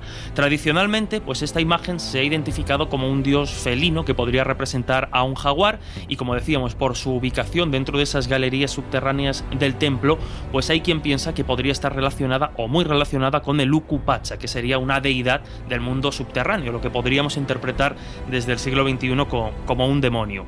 Y precisamente esos eh, innumerables acueductos, esas caídas de agua que existen mm. también en el lugar, pues es uno de los grandes enigmas para los arqueólogos, porque ya no solo se ha planteado que pudieran eh, servir como, como un sistema de compuertas, sino que llegaban a generar acústicamente el, el sonido ¿no? que puede emitir un jaguar o un felino de grandes dimensiones y hay quien incluso piensa que el estar sometidos a este, a este sonido podía llevar a un estado alterado de conciencia amplificado con la toma, por ejemplo, del San Pedro u otras plantas mágicas que está también, pues nos habla precisamente de esa función oracular, ¿no? Para obtener la respuesta de los dioses había que someterse también pues, a una serie de, procesos. En la entrada del templo tienes una plaza donde están representados precisamente esos sacerdotes con el San Pedro, con el cactus de San Pedro en la mano, que era el que utilizaban precisamente para alcanzar ese estado alterado de conciencia, acompañados también, lógicamente, de lo que has dicho, ¿no? de esas sensaciones acústicas que se provocaban con las galerías subterráneas por las que discurría el agua. Yo, que he ido hasta allí, os puedo decir que el camino de Huaraz a Chavín es que no se puede describir, literalmente hay que transitarlo. De hecho, además tienes que pasar, eh, antes de empezar a descender, tienes que ascender hasta un puerto que se encuentra a 4.535 metros de altitud. Valga el dato de que el campo base del Everest está a 4.500 metros. Por lo tanto, os podéis hacer a la idea de que allí, como dicen ellos, un coche de gasolina, un motor de gasolina no hace combustión, por lo tanto no sube ni de coña. Tienes que subir, como llaman allí los petroleros, ¿no? Es decir, tiene que ser un, coche de gasoil como el que llevábamos nosotros, que era un 4x4 con el motor de un tractor. O sea, imaginad la velocidad que desarrollaba y el ruidazo que hacía. Pero en fin, lo cierto es que cuando vas descendiendo hasta, hasta Chavín, los baches, bueno, pues parecen tragarse el coche a cada salto y muchas veces hay que bajarse para apartar las piedras de los muchos derrumbes que las lluvias del día anterior han provocado en la carretera. Claro, es que llamar a esto carretera es ser excesivamente generoso. Aún así, pese a los constantes problemas, eh, el entorno no, yo no soy particularmente meditabundo, pero te invita a eso, te invita a reflexionar, a pensar ¿Por qué demonios un pueblo tan avanzado decide ubicarse en un entorno tan sumamente difícil, teniendo la costa aparentemente tan cerca, donde no solo las condiciones climáticas eran más favorables, sino también incluso las condiciones gastronómicas, ¿no? porque la comida estaba muy, mucho más al alcance de, la boca en este caso. Bueno, pues ya prácticamente hay que decir que nadie circula por, por este camino. De hecho, cuando hacíamos el recorrido y tuvimos que arreglar literalmente 10 veces el motor del coche, porque es que se gripaba a cada salto, fuimos conscientes de que desde que llegaron allá por el año 1988 Fernando Jiménez del Oso y el gran Juan José Benítez a este misterioso enclave, bueno, pues hay que decir que ningún otro periodista español lo había vuelto a hacer. Cuando quisimos darnos cuenta, la noche pues estaba amenazándonos de nuevo, o más bien los camiones, ¿no? con los que nos cruzábamos, que literalmente bajaban a tumba abierta para no gastar gasolina. Esto es, literalmente, en punto muerto por unos carriles de montaña a cuyos lados se abren precipicios de varios centenares de metros, muy bien ornamentados, hay que decirlo, de decenas de cruces por las que, bueno, pues te van avisando de que otros antes que tú se han despeñado cuando estos camiones bajaban a toda velocidad. Bueno, hay que decir que los últimos kilómetros yo los recuerdo como algo francamente angustioso, pero en fin, allí, a lo lejos, en lo más hondo de un profundo valle entre montañas, vimos las pocas luces que, iluminaban Chavín. Y cuando por fin llegamos al pueblo, la sensación de estar entrando literalmente en la boca del lobo fue brutal. Las calles, para que os hagáis a la, idea, estaban prácticamente a oscuras y el ambiente que se respiraba no era agradable. Había varios perros que parecían pelearse entre ellos, gruñían. Eh, nosotros estábamos agotados y, por fin conseguimos que nos sirvieran algo de comer en una especie de caseta que había en la plaza de armas, donde, claro, maldito el momento en el que a mí se me ocurrió asomarme a la cocina, porque allí las ollas y los platos estaban escondidos entre una cantidad de mugre tremenda, arroz pegado, huevos, vete a saber de, de qué tipo de animal. En fin, Jesús, después de este anecdotario diverso, ¿Cómo fue descubierto el templo de Chavín? Bueno, pues eh, como podéis imaginar, de alguna forma tienen mucho que ver las eh, crónicas de los conquistadores, la llegada de, los españoles a, América, y es que ya en 1535, precisamente habiendo escuchado hablar de las riquezas en esta zona, pues como decimos, ¿no? personajes de diversa índole, eh, como los conquistadores, llegaron hasta allá buscando precisamente, bueno, buscando precisamente esos tesoros que decían que podían ocultarse en Chavín de Guantar. Podemos citar mm, a Pedro Cieza de León, este cronista español, como el primer occidental en mencionar la existencia de este lugar. Y fijaros ¿no? lo, que, lo que comentaba. Hablaba de una fortaleza grande o antiguaya, eh, de decía, largo, de largo tiene ciento y cuarenta y tantos pasos y de ancho mayor. Y decía, por muchas partes de ella están figurados rostros y talles humanos, que son pues unas cabecitas que en su momento estaban fuera del templo y que Las ahora... cabezas clavas. Ahora queda una de ellas y el resto creo que se encuentran algunas representaciones distribuidas por, por el interior. Pero decía también Cieza de León, antiguamente, muchos tiempos antes de que los incas reinasen, hubo en aquellas partes guys. Hombres a manera de gigantes, tan crecidos como lo mostraban las figuras que estaban esculpidas en las piedras. Pues algunas, ¿no? De las que hemos, de las que hemos hablado. Continuarían después, obviamente, las, las visitas y las descripciones, las referencias a este templo, entre ellas la de Toribio de Mogrovejo, que en su visita, pues eh, en su visita de cara a, a convertir a los diferentes pueblos del norte peruano, ya casi en el siglo XVII, en 1590 pues la describe, la describe o se refiere a, a, Chavín de Guantar con las siguientes palabras. Unos callejones debajo de ella y tienes noticia que ha sido huaca, que ha tenido mucha riqueza. No se ha descubierto, aunque por algunas partes de ella está contaminada. Ya vemos aquí precisamente la referencia a esas leyendas de, de riquezas. En 1616, Antonio Vázquez Espinosa realiza de nuevo una descripción del templo y en 1873 ya nos encontramos al explorador italiano Antonio Raimondi, que como hemos dicho mm. es uno de los que da nombres precisamente a esa, a esa estela, pues que es una de las características quizá más llamativas del lugar.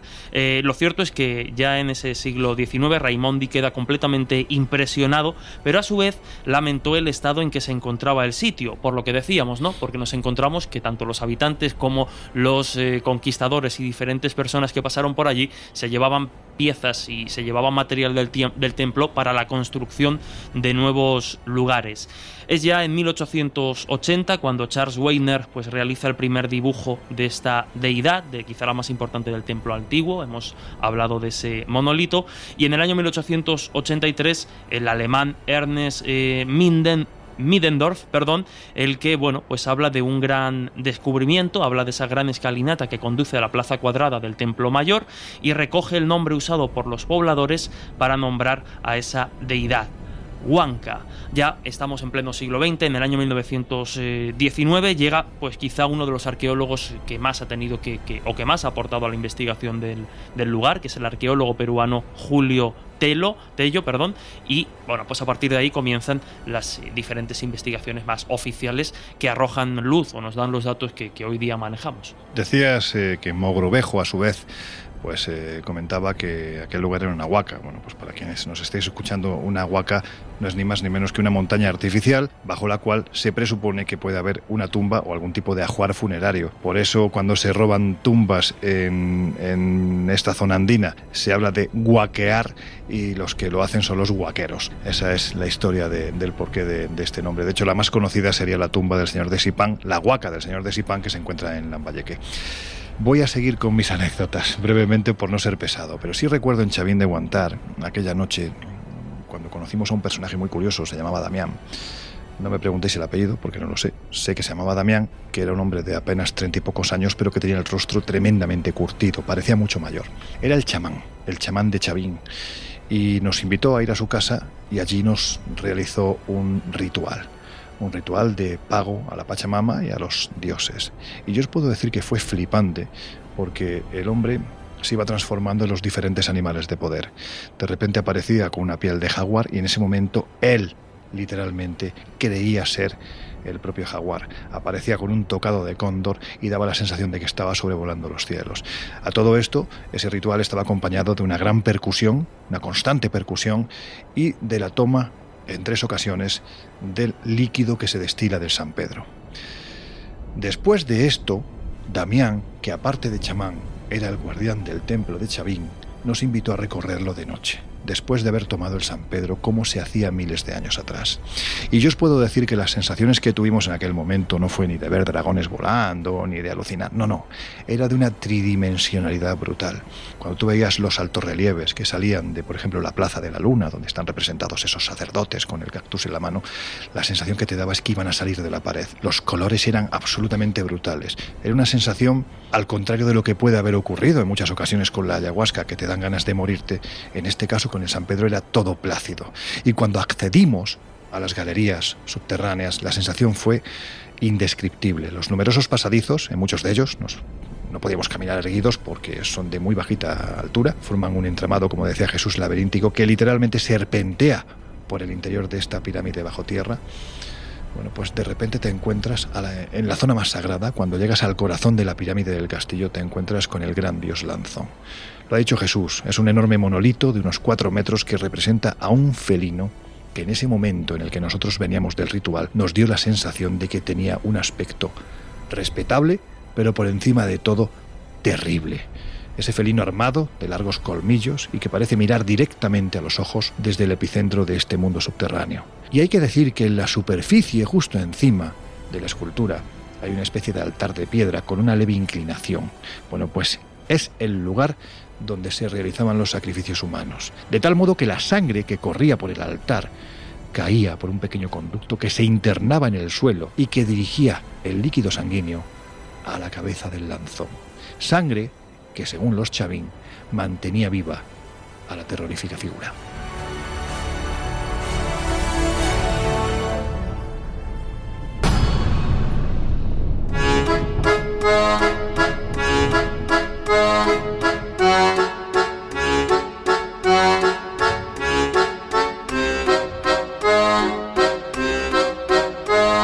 Historias así solo ocurren en el Colegio Invisible.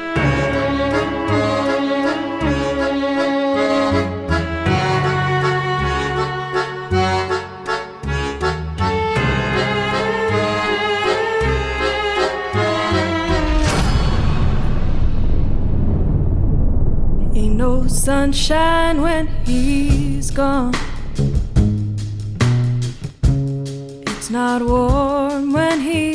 Bueno, pues yo creo que ya nos hemos comido una gran parte del tiempo de este colegio invisible de hoy y como entramos en los minutos finales yo creo que ha llegado el momento de las conclusiones. Desde vuestro punto de vista voy a ser muy claro y muy directo. Lo importante es el templo y el dios al que se venera o lo realmente importante es el sitio en el que se construye este templo para venerar al dios del pasado.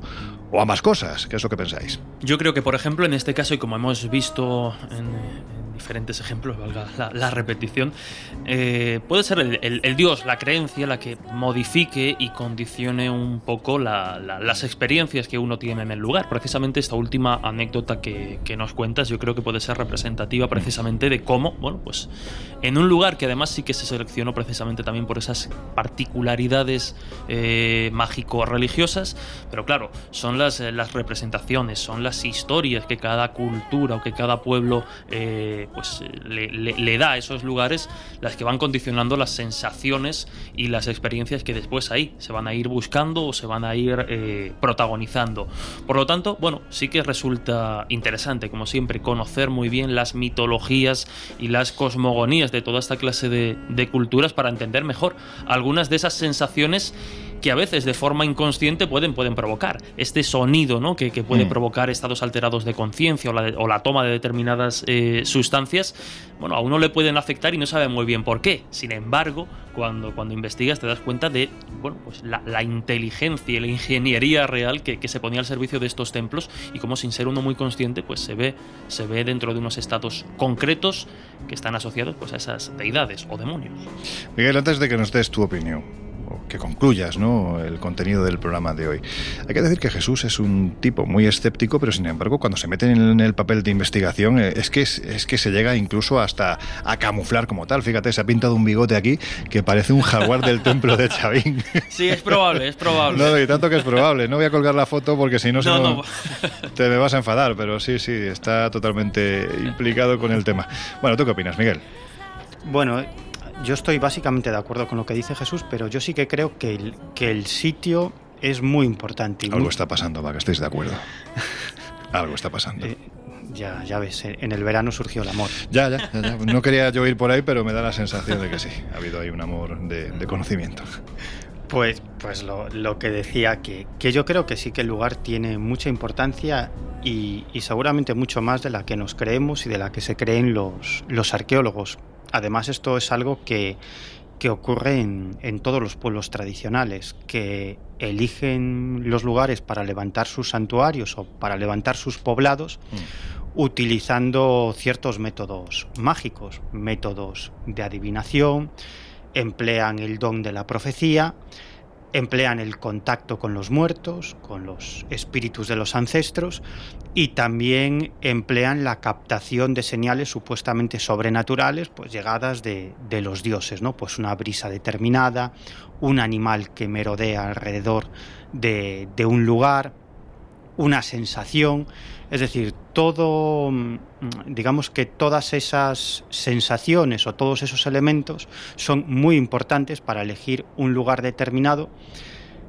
Que luego la gran pregunta es, vale, pero eso es algo, mm, digamos, puramente aleatorio que tiene que ver con la creencia de esos pueblos. No tiene pinta. No tiene pinta. O bien esos lugares realmente tienen algo especial. Tiene pinta.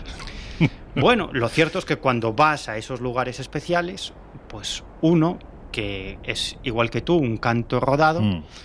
pues siente algo especial. Muy probablemente es algo puramente subjetivo y que porque conoces la historia del lugar, ¿no? Y, eso hace que, que al final, pues, pues sientas unas determinadas sensaciones que, que a lo mejor si no supieras la historia del lugar y te pusieran allí con los ojos vendados no sentirías. Pero lo cierto es que parece que todos estos lugares tienen un algo especial que parece que todos somos capaces de captar. Algunos que tienen ciertas capacidades psíquicas parece que, que pueden captarlo de forma más clara y otros de forma menos clara, pero lo cierto es que a todos nos ha pasado, a ti, mm. a Laura, a Jesús también, que cuando estamos en alguno de esos lugares, incluso a Jesús, ¿no? Pues sentimos algo especial, no lo sé. En fin, Laura, que los últimos serán los primeros en el reino de los cielos, aunque me da la sensación de que si en estos cielos nos encontramos con unos dioses tan cafres y sanguinarios como los que estamos viendo en el pasado, casi casi mejor quedarse en tierra. Venga, ¿tú qué opinas? Pues muy buena pregunta. Yo creo que para contestarla probablemente tenemos que remitirnos a la antigüedad y ponernos en la piel de cómo ellos pensaban y cómo procesaban la información, ¿no? Eh, actualmente tú construyes una iglesia o una catedral en un punto donde pues eh, a nivel de lo que es la ciudad te sea cómodo, te sea accesible, en un punto donde quizás las vistas sean perfectas, pero no tanto en un punto donde quizás la energía telúrica o algún otro tipo de composición entre en juego. En cambio, en la antigüedad era al revés. En la antigüedad eh, no elegían al azar un punto para ubicar, pero ya no solamente un templo, sino incluso eh, otro tipo de construcciones también se colocaban de forma estratégica y pensando muy bien el por qué y dónde se ubicaban, ¿no? Entonces yo creo que probablemente, si no el 100%, una gran cantidad de los templos de la antigüedad están ubicados por el lugar no por el hecho únicamente de ser un templo, sino que se ha buscado el lugar es profeso para colocar ese, ese templo allí con una finalidad y posiblemente pues el lugar está buscado en base tanto a factores energéticos como a factores quizás eh, cósmicos. Eh, de hecho tenemos eh, en la historia varias demostraciones de que construcciones importantes de la antigüedad se ubicaban en base a las estrellas, por ejemplo. Así que no es descartable que los templos también se colocaran en base a algún otro tipo de factores más allá de la pura casualidad o de la pura belleza del lugar donde se ubicasen.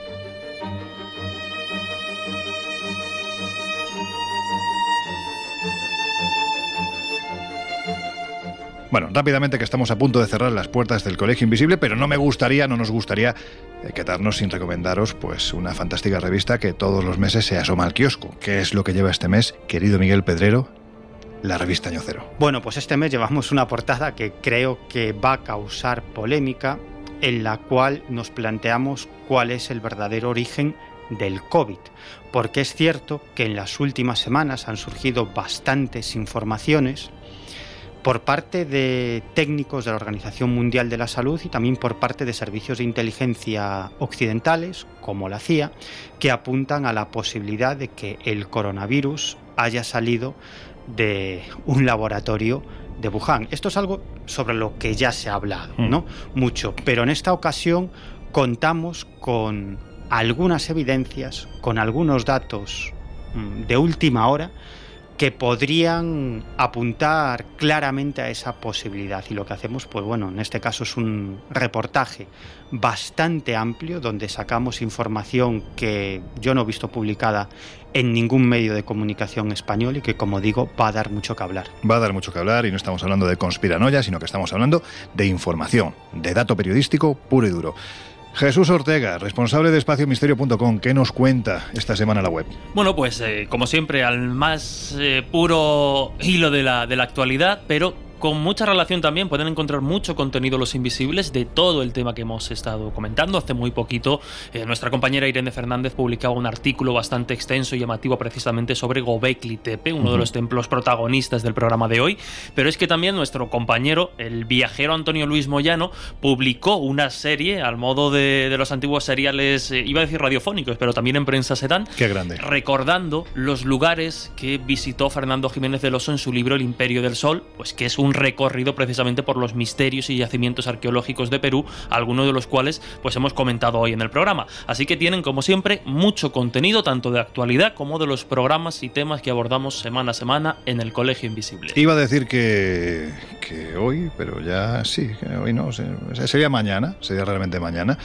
Eh, vamos a intentar que Antonio Luis Moyano, vamos a intentar cazarlo, le vamos a tirar la caña, a ver si conseguimos que, que, se una a esta aventura del Colegio Invisible en ese especial que vamos a realizar con todos vosotros, cara al público, dentro de lo que es el marco del octavo Congreso de Misterios y Enigmas de la Historia en el Palacio de Benacazón de Toledo. Mañana sábado estaremos a partir de las, creo que las 8 de la tarde más o menos, estaremos realizando esa grabación especial del Colegio Invisible con todos los invisibles y las invisibles que queráis acercaros hasta este Congreso en el que bueno, pues va a haber gente absolutamente maravillosa, va a haber temas muy diversos, vamos a tener al veterano entre los veteranos, nuestro querido Enrique de Vicente, pero también va a estar Josep Guijarro, va a estar Cris Martínez, va a estar Juan Gómez, eh, nuestro cántabro favorito, y por supuesto vamos a estar el equipo al completo del Colegio Invisible. Pero eso va a ser a partir de mañana.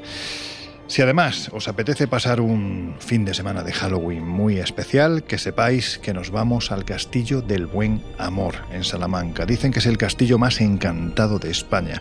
Y además, los propios dueños no se cortan un pelo a la hora de contar sus propias experiencias desde que eran chiquititos hasta prácticamente el día de hoy. Va a ser un fin de semana en el que no solo vamos a estar encerrados en el castillo, sino que vamos a realizar también rutas pues, por la Peña de Francia, nos vamos a acercar a Ciudad Rodrigo, haremos la ruta de los malditos, pero en fin, todos estos datos, ¿dónde los tenéis? Pues en Espacio Ahí están todos los eventos, congresos, viajes que estamos realizando y que vamos a realizar en los próximos meses. Y también ya para terminar, ¿queréis ponernos en contacto con nosotros? Pues ya sabéis que estamos en el colegio invisible arroba onda y nos podéis mandar también vuestro contenido de audio, a ser posible, al número de WhatsApp 628 985 161 con el prefijo 0034 si nos enviáis el mensaje desde fuera de España. Para terminar, pues ya sabéis que también tenéis nuestras redes sociales a vuestra disposición lo hemos dicho a lo largo del programa. Estamos en Twitter como arroba coleinvisibleoce y también en Instagram y en Facebook como el Colegio Invisible en Onda Cero.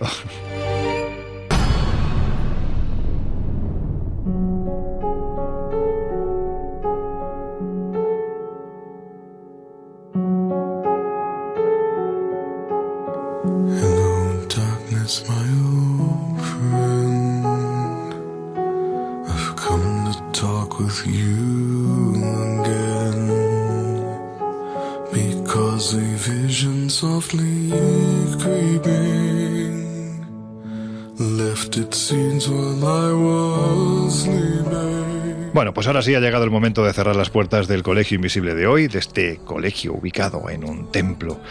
Dicen que maldito. A lo mejor el hombre del pasado no pensaba lo mismo.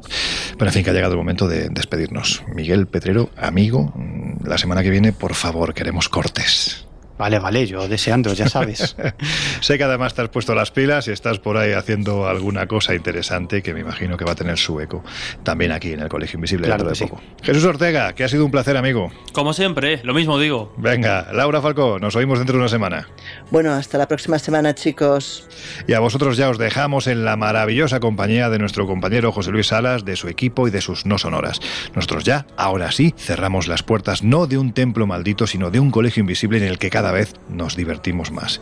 Si os lo contagiamos, pues esa es la intención y el reto que tenemos por delante. Nos oímos dentro de siete días. Hasta entonces que seáis muy, muy felices.